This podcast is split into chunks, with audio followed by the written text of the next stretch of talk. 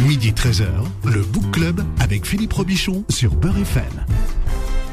Le Book Club de Beurre FM, c'est l'émission qui parle des livres avec ceux qui les écrivent, à ceux qui les lisent. Bon dimanche à tous. Je reçois ce matin Maître Clarisse Serre. Bonjour et bienvenue. Bonjour, merci beaucoup. Vous êtes avocate au barreau de Seine-Saint-Denis. Vous avez été conseillère pour la série Engrenage sur Canal Plus des saisons 5 à 7, dites-vous. Et vous êtes là pour nous parler de votre livre qui s'appelle La lionne du barreau aux éditions euh, Sonatine. La lionne, c'est vraiment l'animal qui vous définit bien ou vous êtes plus proche du pitbull ou... Euh, c'est surtout le nom que le surnom qu'on m'a donné depuis très nombreuses années. Je pense qu'il y a plusieurs facteurs pour le surnom. C'est la chevelure et puis c'est aussi le, tempérament. Et puis c'est un, qualificatif qui me va bien. Euh, pitbull, ça serait peut-être un peu excessif. Donc euh, la lionne, ça me va très bien. Taureau. Je trouve que mon signe euh, du zodiaque, je suis taureau. Donc j'aurais pu être appelé taureau, mais je trouve que pour, un pour quelqu'un qui suis féministe comme moi, euh, la lionne, euh, c'est ce qui me convient le mieux. Donc ça vous va bien Ça me va bien. Une heure de radio où nous allons vous écouter. La voix, dites-vous, c'est l'outil de base d'un avocat pénaliste. Alors on parle toujours des ténors du barreau. Et quel est le féminin des ténors du, barreau? Ah, Écoutez, c'est un peu mon problème, c'est que ça fait maintenant 27 ans que je suis avocate et que je n'ai pas trouvé le qualificatif. Je sais que certains aimeraient utiliser le terme de ténora. Euh, je n'aime pas, je trouve qu'il euh, sonne euh, faux. on me qualifie de temps en temps de diva.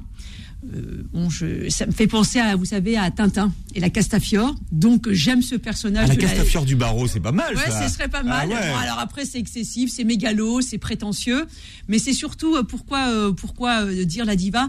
Bah, Parce que c'est surtout pour attirer le regard des gens sur les femmes avocates. C'est avant tout ça, parce que j'espère, hmm. grâce à ce livre, donner l'envie à des jeunes de pousser la porte du barreau. J'ai envie de dire aussi aux jeunes que c'est un métier difficile, contrairement aux apparences, aux séries notamment où on pense que c'est tout feu tout flamme. J'ai envie de leur dire que c'est un métier, il y a beaucoup de la ténacité et le travail qui est très, important. Et donc, s'il faut qualifier de diva, de castafiore, de que sais-je, pourquoi pas, il faudrait trouver un terme qui est propre. Je trouve qu'on l'a pas encore trouvé. Peut-être que ce qui résumerait le mieux, ça serait euh, pénaliste voilà, parce que ça associerait à la fois la voix, l'expérience, et puis, vous le savez, maintenant, il y a plusieurs spécialités euh, parmi le droit, et donc, euh, avocat au pénal, c'est une spécialité à part entière. Euh, quelle est la part de la voix dans le succès d'un avocat au pénal? Vous pensez que c'est encore un, atout et quelque chose qui, permet C'est un, sujet que, j'aborde dans le livre et, des gens qui ont, qui ont le livre m'ont dit ah tiens c'est incroyable parce que finalement on n'en parle jamais de cette voix. Euh, ça nous paraît ce que tu as écrit alors des confrères, des consoeurs, puis même des gens qui sont pas euh, qui sont pas des gens du milieu judiciaire m'ont dit mais c'est un, des chapitres qui nous a beaucoup plu parce que on n'en parle pas. Alors je me suis rendu compte c'est qu'il y a des, de très bons avocats, des très bons juristes et quand ils vont en salle d'audience on ne les écoute pas.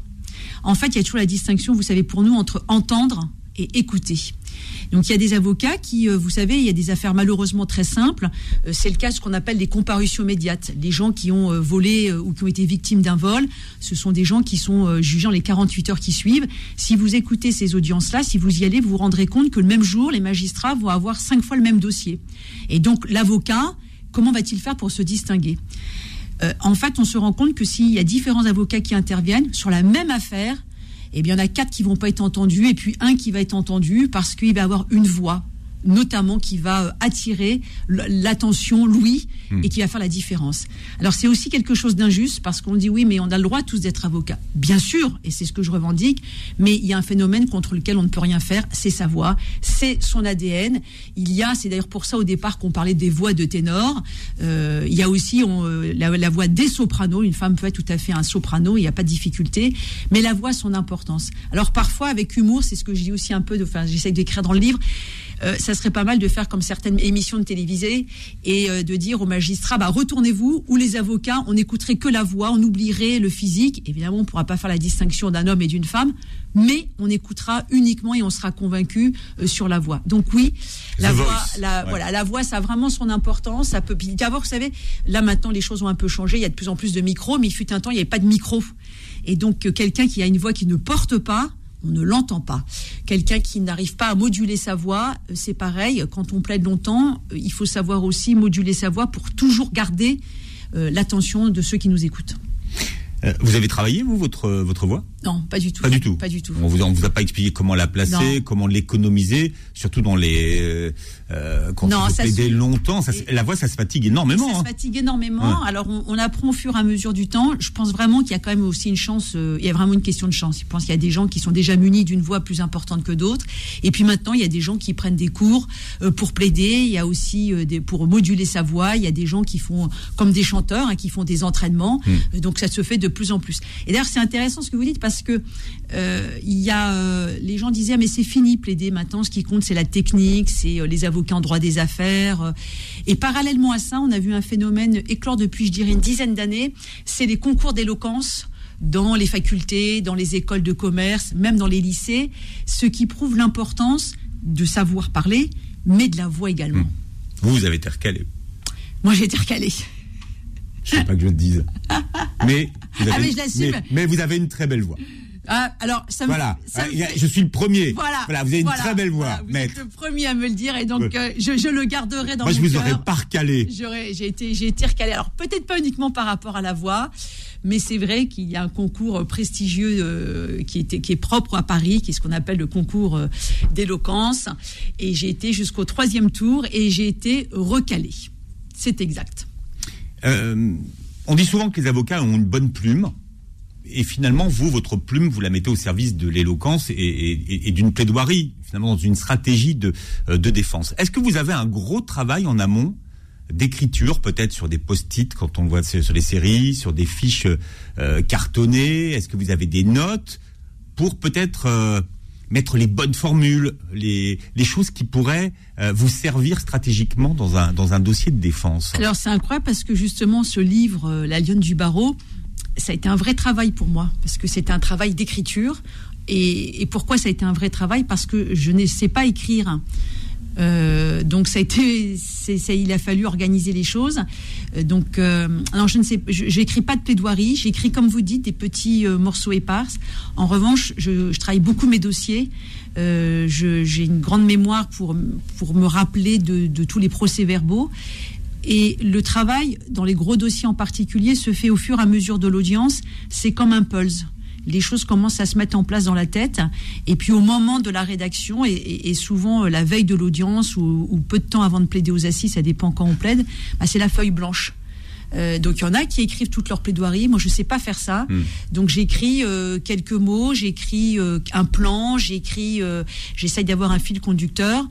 Mais je, je ne sais pas, je ne pourrai jamais vous communiquer aucune de mes plaidoiries parce que j'en ai jamais écrite une entière. Donc le livre, eh bien, euh, Ah, il a fallu, il a fallu, il a fallu s'asseoir. il a fallu s'asseoir ouais. et, et- et j'ai connu ce que c'était que la feuille blanche et j'ai connu euh, et j'ai pu grâce à ce à, à ce livre et, et grâce au- à, à mon éditeur euh, Arnaud, j'ai pu toucher du doigt la page blanche de l'écrivain. Parce que, je le dis encore une fois, je ne suis pas du tout écrivaine. Euh, J'ai simplement voulu apporter mon témoignage et le livrer comme, comme je le vis. Et donc, j'ai pu sentir du doigt ce que c'est de la difficulté d'écrire. Vous êtes euh, avocate 7 jours sur 7, 24 heures sur 24. Euh, c'est un métier qui s'arrête jamais, c'est ce que vous expliquez dans, dans votre dans votre livre. Mais comment ça vous vient euh, l'articulation, une idée? Ça vous vient sous la douche? Ça vous vient quand vous allez faire un jogging? Ça vous vient? Il y a, il y a un moment donné, vous savez, dans, dans, quand quand on cherche un axe de défense, il y a un truc qui vient. Vous vous qu'est-ce qui fait que vous dites ah oui, je je, c'est ça que je vais dire. Bah, il y avait un président de la République qui avait dit une fois euh, que le matin, quand il se rasait, il pensait qu'il y a une chose, c'est de devenir président de la République. J'ai envie de vous dire, à mon petit niveau à moi, euh, quand je prépare un dossier, euh, je vais y penser dans le métro, je vais y penser au cabinet, je vais y penser partout. Et puis tout d'un coup, il va y avoir une idée. Il n'y a pas de moment précis pour savoir. Puis il y a aussi autre chose hein, au pénal, ce qui est quand même très particulier comme matière, puisque je plaide que au tribunal correctionnel et en cour d'assises, c'est l'humain que je sois en partie civile ou que je sois euh, pour un accusé, ce qui prime avant tout, c'est la relation que, que j'ai avec l'humain. Et donc la plaidoirie, elle va aussi se nourrir d'échanges qu'on va avoir eu en amont. Et puis à un moment, il y a quelque chose au débat qui ne, qui ne sera pas sorti. Et moi, je vais essayer de le faire sortir. Donc ça vient à tout moment. En- on est comme une éponge. Je suis un peu comme une éponge. Je, je, je prends tout ce qui se dit pendant l'audience, mais on oublie souvent que le métier d'avocat, c'est bien avant l'audience. L'audience, vous savez, pour nous, c'est un, un tout petit pourcentage. C'est peut-être. euh, C'est comme un, un- un- un sportif qui s'entraîne et qui va faire son match. quoi. exactement. Il y a des dossiers. Il y a, Je défends des gens. Là, je, je pense à des gens euh, qui sont euh, qui sont victimes d'un assassinat. Euh, ça fait maintenant, ça va faire trois ans qu'on attend le procès. Euh, le procès pour nous n'a pas lieu le jour du procès en fait. On a commencé en amont à préparer l'audience, à, à- à voir comment ils avaient vécu tout ça. Donc c'est un travail de longue haleine. Donc c'est à travers ce travail de longue haleine qu'il y a des choses qui se mettent en place. Et puis a aussi quelque chose, c'est ça qui est magique dans la plaidoirie, qui, qui, on- qui sort de la bouche de l'avocat, mais qui nous échappe un peu. C'est-à-dire tout ce qu'on avait en nous-mêmes, eh bien on va réussir à le sortir et on essaye de le sortir. J'essaye de le sortir au mieux. Alors aujourd'hui, on appelle ça le, le mindset, le mindset de, de l'avocat. Mais, mais vous, quand vous rentrez dans, une, dans, un- dans un tribunal, euh, comment est-ce que vous préparez? Est-ce que vous avez... euh, parce que le but, c'est de gagner. Oui. En fait, c'est- pas la bonne. C'est pas la bonne question. Dites-moi comment Voilà, j'aurais dû poser ma pas- question. C'est pas la bonne Voilà. question parce que euh, c'est pas la bonne question. En fait, euh, si vous prenez un, un- un avocat en, en droit des affaires, euh, ils font essentiellement du conseil. Eux, comme vous dites, c'est de la gagne. C'est-à-dire, il faut gagner, il faut, il faut que le client ah, Hmm. gagne son contrat. Malheureusement, au pénal, on gagne pas. Enfin, on gagne très rarement. Euh, Dans, au pénal, quand vous êtes euh, victime, vous attendez quoi Que celui qui a commis les faits, et vous pensez que c'est lui, et qui a bousé, ce que vous espérez, c'est qu'il soit reconnu coupable. Est-ce qu'une victime dit qu'elle a gagné un procès? C'est très rare. Ce qu'elle a voulu entendre, c'est la parole de la vérité. Quand vous défendez un accusé, ou quand vous défendez quelqu'un qui passe au tribunal correctionnel, ce qu'on appelle un prévenu, la gagne, c'est quoi? La gagne, s'il reconnaît les faits, c'est de s'en sortir le mieux. Voilà. Euh, et ce qui est, euh, ou alors c'est celui qui n'a rien à se reprocher, c'est la relaxe, ou s'il y a un problème de procédure, c'est l'annulité. Mais c'est surtout, euh, on, lutte pour essayer d'être au mieux, d'être performant en permanence. Voilà, sur les 100% de dossiers que, l'on, que, que, que je gère, il y a des dossiers où j'ai évidemment, euh, mais comme tout avocat, eu des succès. Puis il y a eu des, on, a, on- notre vie n'est pas fait que de succès. Donc quand C'est on, ça que vous expliquez. Alors c'est parce que c'est ça que vous expliquez dans votre livre. Hein, c'est que on gagne pas toujours. Non, on n'a pas pas toujours. toujours. des succès et que finalement, si c'est un, un échec, ça a un impact sur Bien vous. sûr. En fait, ce qui a été un peu faussé, c'est, euh, je- pense, qu'il a été un peu, il y a deux choses qui, à mon avis, un peu faussé l'opinion publique. C'est aussi pour ça que j'ai voulu faire ce livre. C'est pour essayer d'expliquer aux gens que l'avocat, c'est pas euh, forcément l'avocat bling bling. Euh, l'avocat, c'est plus que ça. C'est beaucoup plus compliqué que ça, et que l'image que l'on peut véhiculer, elle n'est pas forcément bonne. C'est-à-dire, les gens pensent tout de suite, ah bah, l'avocat, il gagne beaucoup d'argent, et puis euh, l'avocat, euh, il nous oublie. Bah, c'est pas du tout le cas. Et je parle évidemment pour moi, mais je connais tellement d'avocats sur la France entière, parce que j'ai la chance de plaider un peu partout. On a tous le même souci. C'est un métier de passion. Avant tout, c'est un métier de passion. Donc, euh, euh, oui, c'est ce que j'ai voulu essayer d'expliquer. C'est beaucoup plus compliqué. Je pense que les choses ont été faussées pour deux choses. D'une part, toutes les séries, les, les- les séries mauvaises. Là où je n'ai pas été consultante, évidemment. hein, les, oui, voilà. mauvaises Ça en fait séries. beaucoup. Ça en fait pas mal Ça quand en même. fait pas mal, mais Euh, notamment les séries américaines, c'est pas. il y en a- évidemment, je plaisante, mais il y a aussi ça. Et puis, je crois que ça a été aussi faussé euh, contre lui-même d'ailleurs, mais aussi par notre ministre de la Justice, parce que ça a été un immense pénaliste, mais que l'image qu'il a renvoyée, c'était une image que de succès. C'est pas de sa faute d'ailleurs, hein, mais les journalistes ont renvoyé et l'ont appelé acquittator en disant voilà. Et c'est vrai, c'est l'avocat, il faut le dire. Et moi, j'ai aucun problème pour le dire. Et même si aujourd'hui on, on ne peut plus le dire, mais ça a été le meilleur des pénalistes. Et il a acquitté un nombre de gens. Mais il faut aussi le dire, et il le sait, et tout le monde le sait dans la profession, il n'a pas fait qu'acquitter des gens. Et donc les gens ont fini par se dire que voilà, un avocat ça gagne, un avocat qui est puissant c'est celui, mais l'avocat au pénal, il faut pas oublier une chose. On est des auxiliaires de justice, la décision ne nous appartient pas. Celle à qui appartient la décision, ce sont les magistrats. Nous, si on avait le pouvoir, il y a des gens, je pense, que j'aurais demandé à ce qu'ils aient d'autres décisions. Il faut relativiser et il faut savoir ce qu'on est. On n'est que des auxiliaires. Quel rapport vous avez avec les magistrats? Vous allez, vous allez manger avec eux, euh, vous dînez avec eux le soir Alors, ou, je, euh, dis- je dîne pas avec les magistrats. Je, c'est un rapport qui est complexe. Euh, je- Ça aussi, vous expliquez finalement le rapport que, que vous avez avec les magistrats. Ouais, euh, les choses se sont dégradées. Moi, j'ai la chance d'accueillir chaque année dans mon cabinet euh, des futurs magistrats et, j'y tiens particulièrement parce que je pense qu'en fait, euh, avant de critiquer, il faut se connaître. Et donc, euh, pour critiquer les magistrats et que pour eux nous critiquent, il faut qu'ils connaissent l'envers du décor. Donc je les accueille chaque année avec grand plaisir. C'est des rapports qui sont devenus de plus en plus compliqués. C'est très compliqué parce qu'il y a des magistrats pour lesquels on a un profond respect et on aimerait bien justement à, l'issue d'une audience aller déjeuner ou dîner on peut pas le faire. Enfin, moi, je, ne le fais pas. Vous vous interdit de, de, faire, en fait. Je m'interdis de le faire mm. parce qu'après, euh, on manque d'objectivité. Mais à, force de plaider devant certains magistrats, on a créé des liens de respect. Donc, on peut quand même prendre un café ensemble. On peut prendre euh, un bar en face du palais de justice, un sandwich. Mais ça reste compliqué d'avoir des relations parce que, et pour eux et pour moi, il faut rester dans le, dans la, dans une certaine forme de, de Distance. De distance, exactement. C'est la même chose que vous appliquez vis-à-vis de vos clients d'ailleurs. Hein. Alors ça m'est très, enfin voilà, c'est quelque chose que je m'impose, c'est une discipline parce que voilà, moi je, le dis, je l'écris, je suis, je ne tutoie pas mes clients parce que j'estime que ça c'est pour moi euh, une proximité que je veux pas avoir avec eux. Euh, et même si vous le, le demandent. Alors la lionne, c'est pas pour rien non plus. Vous avez réputation d'avoir un, sacré caractère. Voilà, c'est pas pour rien non plus. Les, gens euh, ne se permettent pas, les clients le savent depuis des années, et donc savent. C'est une marque de fabrique de mon cabinet. Ils savent que dans mon cabinet, contrairement à d'autres, euh, on ne me tutoie pas et je ne les tutoie pas. Euh, c'est une forme de respect que j'ai pour eux, et puis c'est aussi une forme de distance. Je pense d'ailleurs, vous savez que pour un avocat, le pire, c'est de défendre un ami je défends, je crois que je ne l'ai jamais fait et j'espère ne jamais avoir le faire à défendre un ami. Parce que quand on est un ami, c'est comme, vous savez ce qu'on dit l'adage, c'est le cordonnier qui est le plus mal chaussé finalement. Défendre un ami, on, est, on perd de la d'objectivité. Donc le tutoiement, pour moi, c'est aussi, au moment où il faut engueuler un client, c'est quand même plus facile de l'engueuler en le vous voyant. Hmm. Et mais c'est une demande qu'on vous fait, ça euh, on, peut maintenant, on, peut, on tutoyer, mais non, maintenant les gens savent que vous. Et puis au début, quand on le savait, euh, comme hmm. j'étais, euh, enfin comme je suis évidemment une femme, c'était, il fallait s'imposer.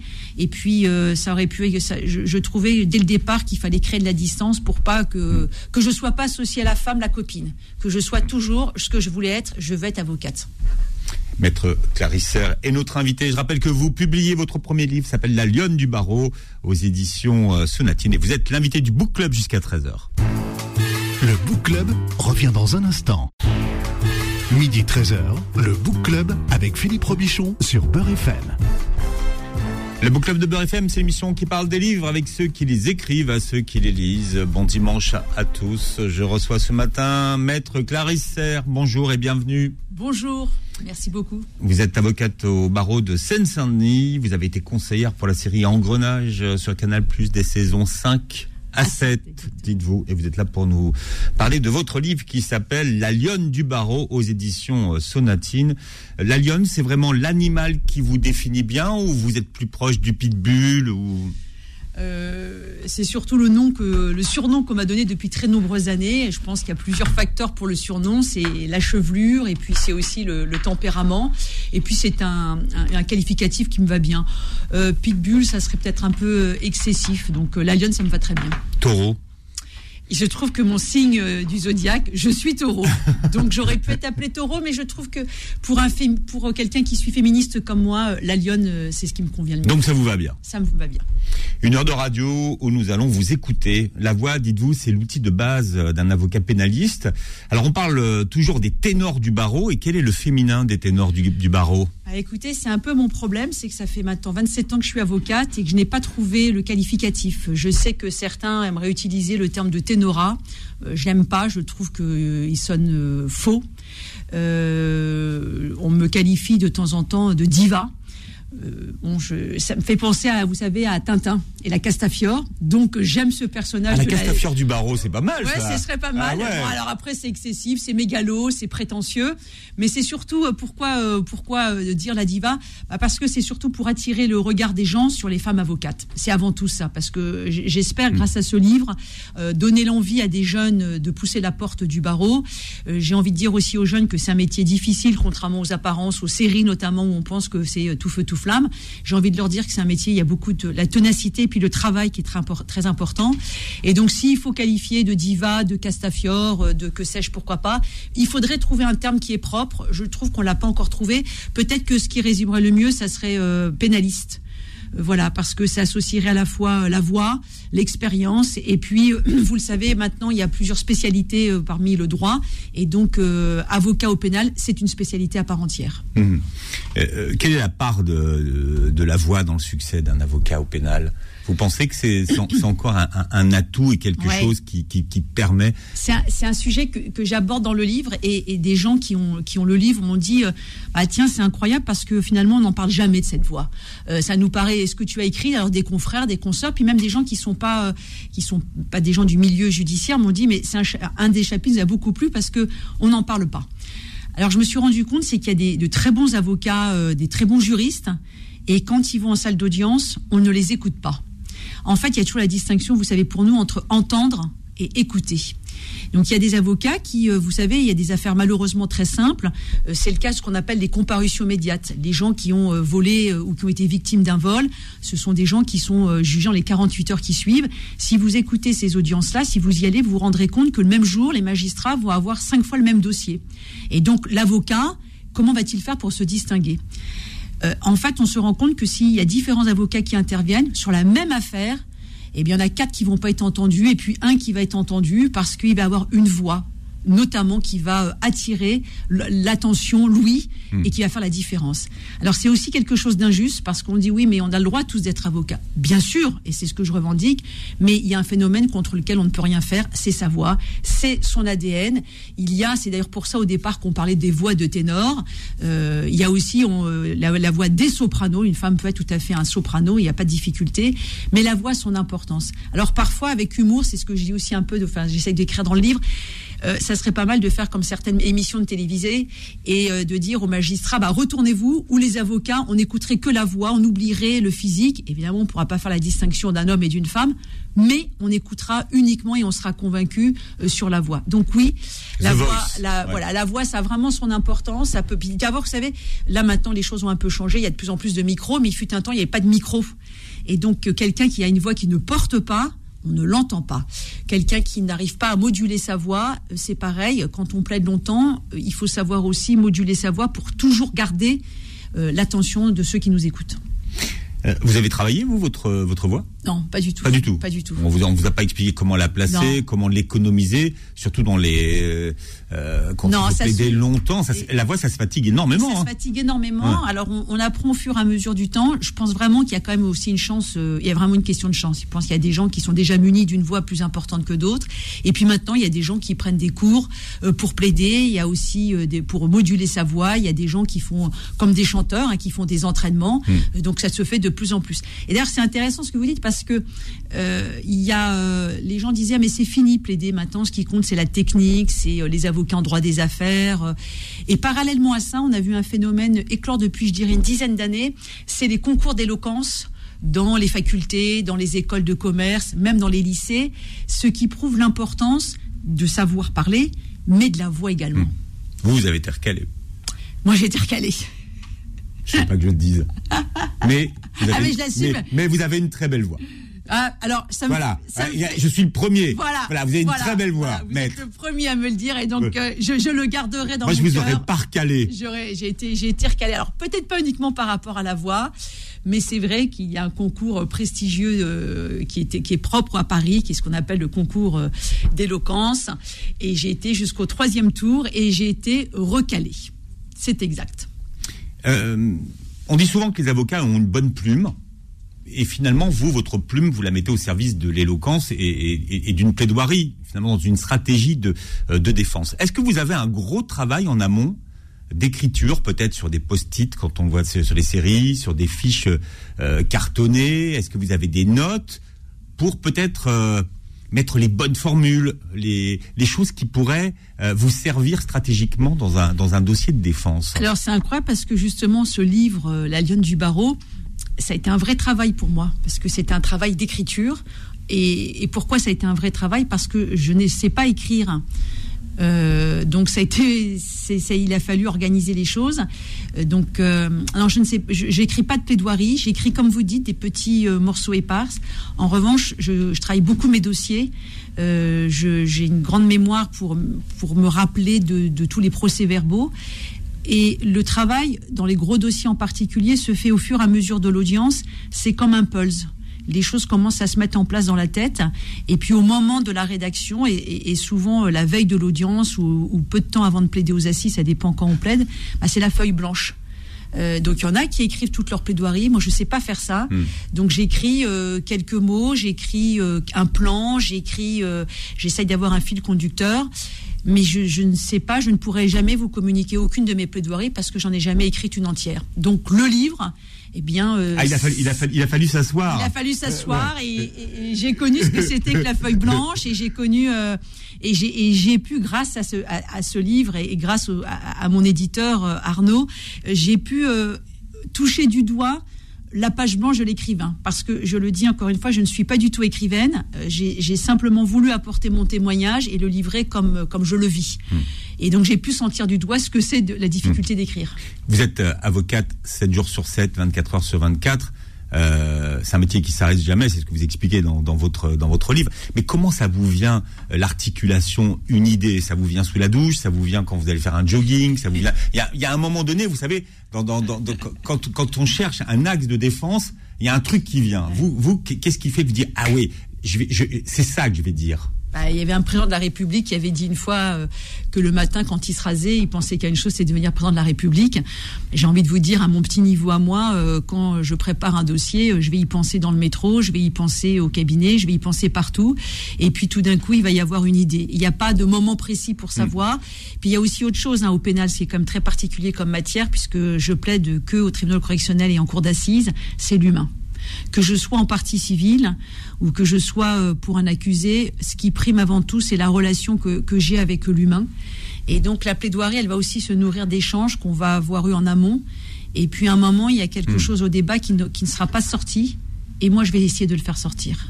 Donc ça vient à tout moment on est comme une éponge. Je suis un peu comme une éponge. Je, prends tout ce qui se dit pendant l'audience, mais on oublie souvent que le métier d'avocat, c'est bien avant l'audience. L'audience, vous savez, pour nous, c'est un, tout petit pourcentage. C'est peut-être. Euh, comme un, sportif qui s'entraîne et qui va faire son match. Exactement. Il y a des dossiers. Il y a, hmm. Je défends des gens. Là, je, pense à des gens euh, qui sont euh, qui sont victimes d'un assassinat.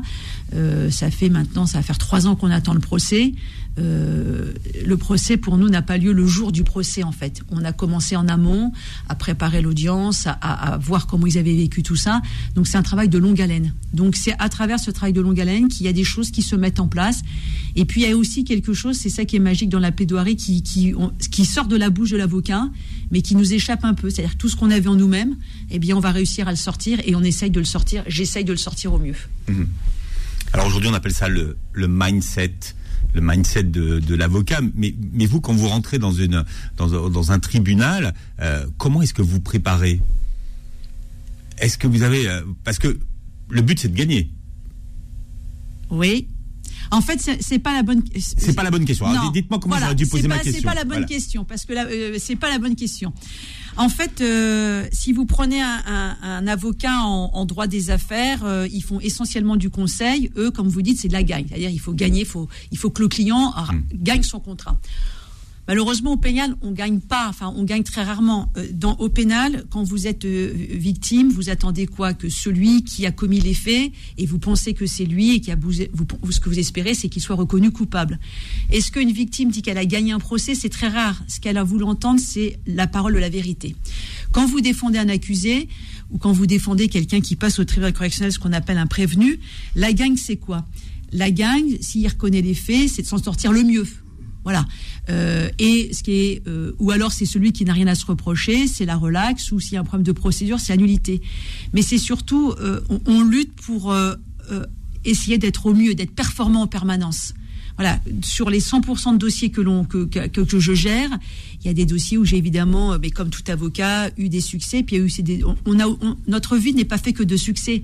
Donc quand c'est ça que vous expliquez. Alors c'est parce que c'est ça que vous expliquez dans votre livre. Hein, c'est que on gagne pas toujours. on n'a pas, toujours. des succès et que finalement, si c'est un, un échec, ça a un impact sur Bien vous. Sûr.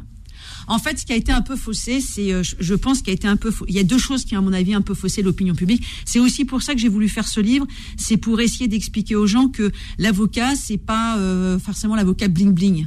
Euh, l'avocat, c'est plus que ça. C'est beaucoup plus compliqué que ça, et que l'image que l'on peut véhiculer, elle n'est pas forcément bonne. C'est-à-dire, les gens pensent tout de suite, bah, l'avocat, il gagne beaucoup d'argent, et puis euh, l'avocat, euh, il nous oublie. Bah, c'est pas du tout le cas. Et je parle évidemment pour moi, mais je connais tellement d'avocats sur la France entière, parce que j'ai la chance de plaider un peu partout. On a tous le même souci. C'est un métier de passion. Avant tout, c'est un métier de passion. Donc, euh, euh, oui, c'est ce que j'ai voulu essayer d'expliquer. C'est beaucoup plus compliqué. Et je pense que les choses ont été faussées pour deux choses. D'une part, toutes les séries, les, les- les séries mauvaises. Là où je n'ai pas été consultante, évidemment. hein, les, oui, voilà, mauvaises ça en fait séries. beaucoup. Ça en fait pas mal Ça, en fait pas mal, Euh, mais notamment les séries américaines, c'est pas. évidemment, je plaisante, mais il y a aussi ça. Et puis, je crois que ça a été aussi faussé euh, contre lui-même d'ailleurs, mais aussi par notre ministre de la Justice, parce que ça a été un immense pénaliste, mais que l'image qu'il a renvoyée, c'était une image que de succès. C'est pas de sa faute d'ailleurs, hein, mais les journalistes ont renvoyé et l'ont appelé acquittator en disant voilà. Et c'est vrai, c'est l'avocat, il faut le dire. Et moi, j'ai aucun problème pour le dire. Et même si aujourd'hui on, on ne peut plus le dire, mais ça a été le meilleur des pénalistes. Et il a acquitté un nombre de gens. Mais il faut aussi le dire. Et il le sait, et tout le monde le sait dans la profession. Il n'a pas fait qu'acquitter des gens. Et donc les gens ont fini par se dire que voilà, un avocat ça gagne, un avocat qui est puissant c'est celui. Mais l'avocat au pénal, il faut pas oublier une chose. On est des auxiliaires de justice. La décision ne nous appartient pas. Celle à qui appartient la décision, ce sont les magistrats. Nous, si on avait le pouvoir, il y a des gens, je pense, que j'aurais demandé à ce qu'ils aient d'autres décisions. Il faut relativiser et il faut savoir ce qu'on est. On n'est que des auxiliaires. Ouais. Quel rapport vous avez avec les magistrats? Vous allez, vous allez manger avec eux, euh, vous dînez avec eux le soir Alors, ou, je, euh, je dîne pas avec les magistrats. Je, c'est un rapport qui est complexe. Euh, je- Comme si vous expliquez finalement le rapport que, que vous avez avec les magistrats. Ouais, euh, les choses se sont dégradées. Moi, j'ai la chance d'accueillir chaque année dans mon cabinet euh, des futurs magistrats et, j'y tiens particulièrement parce que je pense qu'en fait, euh, avant de critiquer, il faut se connaître. Et donc, euh, pour critiquer les magistrats et que pour eux nous critiquent, il faut qu'ils connaissent l'envers du décor. Donc, je les accueille chaque année avec grand plaisir. C'est des rapports qui sont devenus de plus en plus compliqués. C'est très compliqué parce qu'il y a des magistrats pour lesquels on a un profond respect et on aimerait bien justement, à, l'issue d'une audience, aller déjeuner ou dîner. On peut pas le faire. Enfin, moi, je, je- je ne le fais pas. vous de, d'y- Ouais. de faire en fait. Je m'interdis de le faire parce qu'après, euh, on manque d'objectivité. Mais à, à force de plaider devant certains magistrats, on a créé des liens de respect. Donc, on peut quand même prendre un café ensemble, on peut prendre euh, à un bar en face du palais de justice un sandwich. Mais ça reste compliqué d'avoir des relations parce que, et pour eux et pour moi, il faut rester dans, le, dans, la, dans une certaine forme de. de Distance De distance, Oui. exactement. C'est la même chose que vous appliquez vis-à-vis de vos clients Ouais, d'ailleurs. ouais, hein. ouais. Alors ça m'est très, pro- enfin voilà, c'est quelque chose que je m'impose, c'est une discipline parce que voilà, moi je, je le dis, je l'écris, je suis, euh, je ne tutoie pas mes clients parce que j'estime que ça c'est pour moi euh, une proximité que je veux pas avoir avec eux. Euh, et puis, Même si vous le, le demandent, alors la lionne c'est pas pour rien non plus. Vous avez réputation d'avoir un, sacré caractère. Voilà, c'est pas pour rien non plus. Les, les gens euh, ne se permettent pas, les clients le savent depuis des années, et donc savent. C'est une marque de fabrique de mon cabinet. Ils savent que dans mon cabinet, contrairement à d'autres, euh, on ne me tutoie pas et je ne les tutoie pas. Euh, c'est une forme de respect que j'ai pour eux, et puis c'est aussi une forme de distance. Je pense d'ailleurs, vous savez que pour un avocat, le pire, c'est de défendre un ami. Je défends, je crois que je ne l'ai jamais fait et j'espère ne jamais avoir le faire à défendre un ami. Parce que quand on est un ami, c'est comme, vous savez ce qu'on dit l'adage, c'est le cordonnier qui est le plus mal chaussé finalement. Défendre un ami, on, est, on perd de l'objectivité.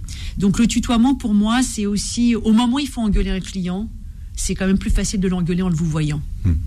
Et Mais c'est une demande qu'on vous fait, ça euh, on, plus peut maintenant, on peut, on peut se non, tutoyer, mais non, non, maintenant les gens non, savent que vous. Et puis au début, Ouais. quand on le savait, euh, comme j'étais, euh, enfin comme je suis évidemment une femme, c'était, il fallait s'imposer.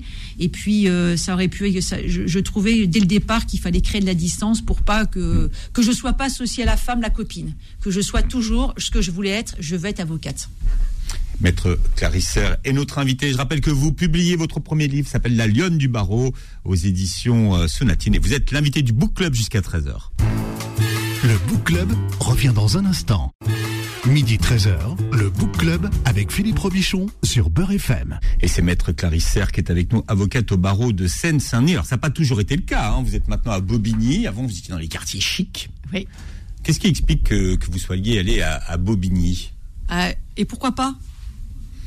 Ben, Parce que les bons avocats, ils sont à Paris. Ah non, je suis pas du tout d'accord avec ça. Alors c'est moi, c'est pas moi qui le dis, hein, c'est les lieux communs qui disent finalement, c'est mieux d'être défendu par un avocat de Paris, tu vois, il est meilleur.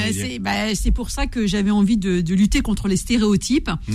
Euh, je trouve que non, non, moi j'étais avocate à Paris pendant 18 ans, j'y étais très heureuse. Et puis à un moment, je me suis posé la question d'exercer différemment, et je me suis dit bah tiens, euh, pourquoi pas euh, Bobigny? Et puis, euh, et puis c'est aussi une chance, c'est un second départ. Mais c'était quoi l'origine vraiment de votre euh, quand vous dites c'était quoi? C'était un, un ras-le-bol, les, loyers trop chers. Ouais, ouais, il y a un ensemble de tout parce que euh, ouais, ouais, il y a un ensemble de tout. C'était, euh, j'avais eu des, des, dossiers très lourds, très compliqués. J'avais plutôt envie de faire des, des, des dossiers peut-être plus simples de comparution immédiate à Bobigny. Les loyers trop chers. Euh, et puis il y a aussi un autre facteur, c'est que quand on est pénaliste, on est très peu à son cabinet. Euh, Samedi matin, j'étais à la maison d'arrêt de Villepinte. Euh, demain, je serai à mon cabinet, mais mardi, je serai en audience à Paris. Donc on n'y est pas beaucoup. Euh, et puis il y a aussi, euh, c'est aussi mon caractère. J'avais envie de démontrer plusieurs choses. Quand, j'ai toujours voulu être avocate au pénal, euh, quand j'ai décidé, j'ai d'abord été collaboratrice, et quand j'ai décidé de m'installer, quelqu'un m'a dit mais non, pas au pénal. Une femme n'a pas sa place, tu n'y arriveras jamais. Donc j'avais déjà eu envie de démontrer que bah, j'avais envie de faire ça, et j'allais peut-être me casser les dents. Et le chemin faisant, j'ai aussi envie de démontrer, de lutter contre les a priori et, de dire qu'à Bobigny, bah, on a toute sa place, qu'il y a des très bons avocats. Et vous avez raison, en maison d'arrêt, moins maintenant, mais à un moment ça résonnait en disant et les ténors sont à Paris et les bons avocats sont des hommes. Et moi, j'ai envie de lutter contre ça. À mon petit niveau, j'ai envie de dire que bon, le parisianisme, c'est une chose, mais il faut qu'on nous donne aussi euh, la voix pour parler autrement. Et puis en plus, euh, je suis assez fière parce que j'ai devancé. Maintenant, il y a le Grand Paris qui arrive. Euh, Bobigny, il y a la ligne 5 du métro qui arrive jusqu'à Bobigny. Ah bah oui, ça, fait longtemps. Ça fait longtemps, mais les, gens encore, oui, mais vous dites ça fait longtemps. Moi, ça fait 9 ans que je suis à Bobigny. Quand la première année où je me suis installée, j'avais des étudiants en droit qui pensaient que j'étais encore à Paris et je disais attention, je suis à Bobigny. Ah ben non, on va pas venir, c'est loin. Mais je dis c'est l'autre côté du périphérique. Alors que maintenant la question se pose même plus. Donc euh, Bobigny, oui, c'est un choix de ma part. J'ai envie. Euh, d'abord, euh, je trouve que c'est un barreau qui est, super. Il y a, il y a, une vraie, une combativité, il y a une humanité dans ce barreau. Et puis il y a de la qualité. Il y a aussi ça. il n'y a pas que Paris. Hmm. Moi, si vous me disiez. Mais l'étiquette 9-3, ça vous a pas bah, euh, Par rapport à la carrière, peut-être que bah, vous si, mais dans, ces cas-là, on prend jamais de risque. Hein. On va dire de pas être pénaliste, je suis pénaliste, on prend jamais de risque. Moi, moi, j'ai une chance extraordinaire. Euh, je fais un métier qui me passionne et je vis de mon métier. Et puis maintenant, euh, j'espère à mon petit niveau, j'espère convaincre. Alors là où vous avez raison, c'est que dans le 9-3, bah, il n'y a pas d'homme politique qui désigne des, des avocats du 9-3. Ça, c'est vrai. je, si je peux faire un appel, je fais un appel en disant, mesdames et messieurs, si je je vous le souhaite pas, mais si vous avez des affaires à la justice, eh bien sachez qu'à Bobigny, il y a de très très bons avocats et c'est pas la peine d'aller à Paris. Euh, on a encore aussi cette barrière pour certains, bon, bah, des, des, des, chanteurs. Enfin, c'est vrai que dans les, les, gens qui ont des moyens ou médiatiquement, c'est toujours des Parisiens qu'on prend. Hmm. Alors que moi, j'ai la chance et d'exercer dans le 9-3 et de faire beaucoup de provinces. Et je peux vous dire que des avocats de qualité, il y en a partout, mais il faut se donner les moyens de les connaître. Voilà, et grâce à vous, maintenant, euh, Bobigny est une star de la télévision. J'espère. Vous faites tourner à, Bobigny. Il y a quelque chose que, j'ai trouvé fondamental dans votre livre, c'est que vous expliquez que pour être euh, avocat, donc vous pour vous c'est une c'est une c'est une vocation. Il y a plein de choses qu'on n'apprend pas à l'école, et vous dites que finalement pour être euh, un bon avocat, il faut aller voir les bons avocats. Et il faut aller euh, s'imprégner d'eux. Il faut les fréquenter. Euh, alors vous vous rendez hommage à ceux que, que, que, que vous admirez. Hein. Vous en interviewez même un euh, dans votre livre. Mais pourquoi cette dimension de la transmission, pour vous, elle est fondamentale? Parce que je crois que je suis old school je profondément, je crois que je suis ce qu'on appelle old school. Euh, moi, j'ai été, euh, je viens d'une région euh, française très peu connue et j'en profite pour les saluer, même s'il y a très peu d'auditeurs, c'est le Cantal. C'est un milieu rural, c'est un métier et on a appris chez nous le travail. C'est une valeur dont on parle pas beaucoup. On pense tout de suite mmh. que un avocat maintenant, il passe à la télévision et, et c'est devenu une star. Euh, je crois pas. Je crois que au contraire, il faut beaucoup beaucoup de travail. Et puis je crois à la transmission. C'est vrai que à la faculté, on apprend beaucoup de choses. On apprend le droit, c'est évidemment pour nous incontournable, mais l'humain, on l'apprend pas. On n'apprend pas. euh, Moi, je défends des gens qui n'ont rien à voir ni avec ma culture, ni avec euh, mes idées, euh, et ça s'apprend. Et pour l'apprendre aussi, il faut aussi, ce qui est important, c'est les, les plus anciens qui ont, qui nous ont tous éblouis, et même des gens qui sont Les qui grands, les grands du. Ouais. alors, on parlait des ténors du Ouais. barreau, mais c'est ça. Ouais, parce que quand j'ai commencé, il n'y avait pas tant d'avocates femmes que ça euh, référentes, Euh, mais il y avait, il y a toujours euh, à mon esprit, évidemment Henri Leclerc, Jean-Louis Pelletier, Jean-Yves Le Borgne, Jean-Yves Liénard. Il y avait tous ces grands avocats. Et puis, il faut dire ce qui est, ils ont, ils ont une présence à l'audience. Hmm. À l'audience. est-ce est-ce qu'ils sont généreux dans la transmission? Parce qu'ils sont un peu mégalos, les avocats, non? Oui, mais enfin, vous savez, quand vous allez à l'audience, après, vous pouvez les écouter, et rien que dans les écouter, vous savez, je sais pas si vous êtes fan de, de Johnny Hallyday, euh, on peut être fan de Johnny Hallyday, on l'a jamais approché, mais on va, on, rien que d'aller à- à le voir sur scène, on absorbe des choses. On a, il y a des gens qui, qui vivent et qui pensent à, lui le matin par une chanson, ça leur met le peps. Bon, bah, quand vous êtes un jeune avocat, vous vous dites, tiens, c'est comme ça que j'ai envie de venir, parce que lui a été capable de le faire. Après, moi, j'ai une chance extraordinaire, c'est que tous ces grands avocats, j'ai eu la chance de les côtoyer. Donc, euh, c'est vrai que, euh, c'est pas la chance. La chance, vous l'avez provoquée. euh, Vous voyez, c'est, alors, c'est peut-être de la chance. Mais en général, quand on arrive à rencontrer tous ceux qu'on admire, Ouais. c'est qu'on a provoqué la chance. hein. Je, ouais, je pense qu'il y a aussi quand même une, euh, il y a, il y a- aussi des parcours de vie. C'est-à-dire qu'il y a quand même, moi, moi j'ai eu la chance d'avoir un client, euh, encore une fois, qui est, qui est, qui est âgé maintenant, mais euh, Qui m'a détecté. Ouais, il m'a détecté. C'est vrai que c'est lui, c'est encore, il m'a détecté. Il, il m'a dit aux autres, fais-moi confiance. Et puis le bouche à oreille s'est mis en place. Mm. J'ai aussi beaucoup travaillé. J'ai j'ai vraiment beaucoup travaillé. C'est pas venu comme ça. J'ai 27 ans de carrière. Et, et c'est ça que j'aimerais aussi dire aux jeunes. Il faut, il faut être, c'est un métier, il faut jamais lâcher prise. Jamais, jamais, jamais. Même quand on, tous les avocats, je défie quiconque, mais tous les avocats, même les plus grands, Éric Dupont-Moretti, euh, Jean-Yves Liénard, tous ces grands avocats, ils ont eu aussi des, des mauvais résultats parce que il y a des dossiers qui sont mauvais. On n'est pas des magiciens. Moi, j'ai un, Mais c'est des dossiers qui sont mauvais. Il y a deux choses. Il y a le dossier qui est mauvais et on peut soi-même avoir été mauvais sur le dossier. Oui, mais on ne fait pas le tout. Je vous dis, la, la décision, elle nous appartient plus. Quand on plaide, on se donne à 100%. Euh, j'ai j'ai un très bon copain qui est aussi fait partie des ténors parisiens. C'est ce que me dit toujours Christian Saint-Palais.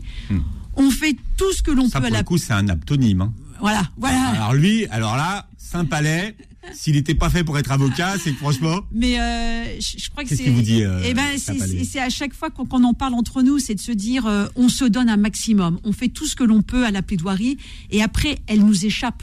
Elle, va être, on transmet tout ce que l'on peut au juré, mais une décision, c'est une décision qui est rendue par un collectif. Que ce soit en correctionnel, c'est rendu par trois magistrats. Que ce soit aux assises, c'est rendu par euh, des magistrats professionnels et des jurés. Voilà, les gens, on est, on est fait de, on est quand même très fragile les avocats parce que euh, on nous, on nous donne tellement, on pense qu'on est capable de tout, on est capable de, de, de vraiment de, de soulever des montagnes. Mais la décision finale ne nous appartient pas. Duquel vous avez le plus appris et avec des leçons que vous appliquez encore aujourd'hui euh, quand vous plaidez? Est-ce que vous arrivez à Euh, répondre à cette question? C'est un peu émouvant de vous dire ça, mais le livre est dédicacé à quelqu'un qui me qui, tient qui- à qui cœur, n'est plus là d'ailleurs. qui est toujours là. Qui est là? Euh, C'est Pierre Haïk. J'ai j'ai beaucoup appris de lui. Et puis après, j'ai aussi beaucoup appris d'un qui n'est plus là, c'est Jean-Yves Liénard. Euh, et puis de, de, de beaucoup de grands avocats que j'ai pas forcément rencontrés, mais dont j'ai entendu parler. Pierre Haïk, vous avez travaillé avec lui. Oui, j'ai travaillé avec Oui. Pierre Haïk. Donc, euh, la, Pierre Haïk, j'ai beaucoup appris la ténacité, ne jamais rien lâcher. Pierre Haïk avait des très bons résultats et, et je me disais, bah tiens, on, on- on va, on, on va en parler pendant plusieurs jours. Et puis en fait, le lendemain matin, on passait à un autre dossier. Parce que on, on sait, j'ai aussi appris par lui le côté éphémère. Euh, notre notre notre vie d'avocat est remplie de euh, c'est d'une bataille quotidienne. Donc on ne peut pas se dire tiens j'ai eu un très bon résultat et, je vais en vivre pendant des semaines et des mois. Non, à chaque jour suffit sa peine et surtout à chaque jour on remet ça.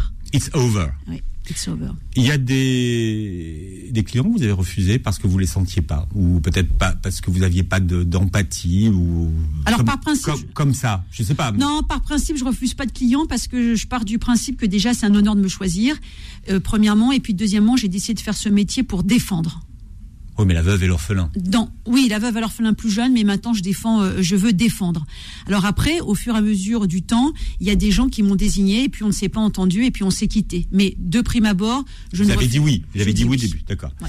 Quelle est la différence entre une défense utile et une défense efficace? Vous avez trois heures.